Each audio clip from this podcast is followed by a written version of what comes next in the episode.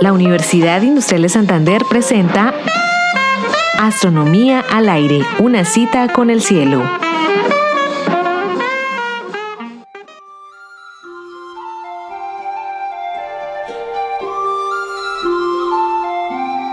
Nunca discutas con un terraplanista.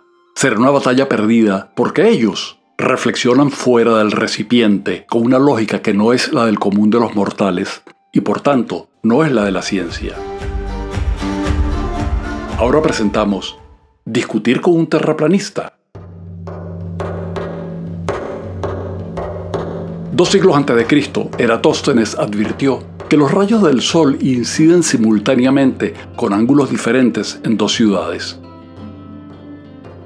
Algunas suposiciones, como que el Sol está muy lejos de la Tierra.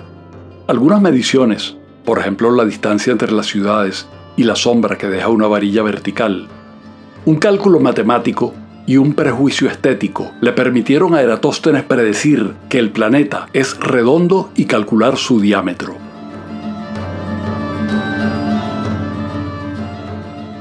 En el siglo XVI, Magallanes realizó la primera circunnavegación del planeta. Observaciones de los barcos desapareciendo en el horizonte, el péndulo de Foucault y las fotografías y videos tomados por los satélites artificiales son multitud de evidencias de la esfericidad del planeta. Pero no discutas con tu terraplanista, porque él no quiere saber de evidencias, ni del valor de las evidencias en la ciencia. No entenderá que la ciencia es, entre otras cosas, un proceso de decantamiento de teorías y modelos sobre la realidad. Que el camino de la ciencia está tapizado por cadáveres de conceptos inútiles teorías fallidas y leyes erróneas. El flojisto, el modelo geocéntrico, el éter, la teoría del universo estacionario e innumerables propuestas de teorías unificadas, incluyendo las de Einstein, son algunos ejemplos. Newton dedicó mucho esfuerzo a la alquimia y a la búsqueda de la piedra filosofal. Sin embargo, por lo que Newton es universalmente conocido y lo que perdura es su monumental contribución a la comprensión de la gravitación de las leyes de la óptica y las matemáticas necesarias que descubrió. Lo demás tiene importancia para la historia de las ideas, pero no para la ciencia. Tu terraplanista favorito no entenderá que cada época va incorporando nuevos descubrimientos, observaciones, herramientas matemáticas, tecnologías y teorías. Y así se va armando el formidable crucigrama de la ciencia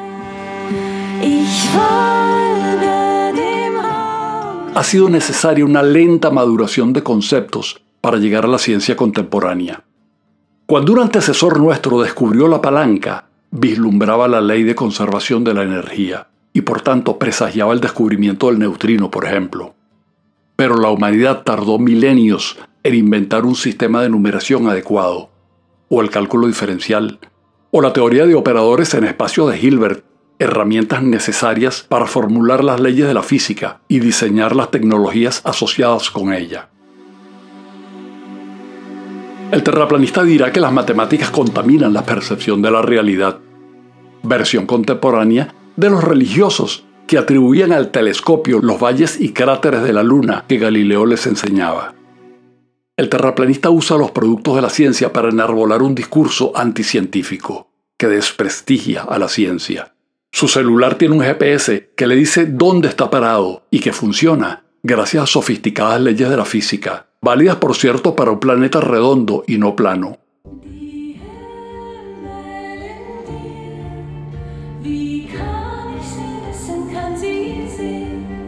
La narrativa de la ciencia ha dicho en cada época lo mejor sobre el universo, sepultando prejuicios y en ocasiones doblegando nuestra propia intuición. Con esa estrategia, y entre ensayo y terror, corrigiendo caminos errados, la ciencia en menos de dos siglos elevó las expectativas de vida de menos de 30 años a más de 70, porque la ciencia funciona y las vacunas también.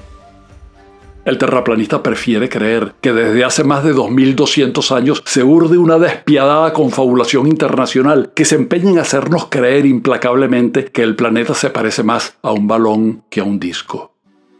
Si no fuera porque muchas veces el terraplanismo viene en combo con los antivacunas, creyentes en reptilianos y otros negacionistas del cambio climático o del holocausto, habría que conservar a los terraplanistas como una curiosidad, un bien ecológico que demuestre a las generaciones por venir el tamaño de la necedad humana. Realización Astronomía al aire. Narración edición Héctor Rago. Grabación Jairo Campillo, equipo Radio Televis Comunicaciones. Twitter arroba astro al aire.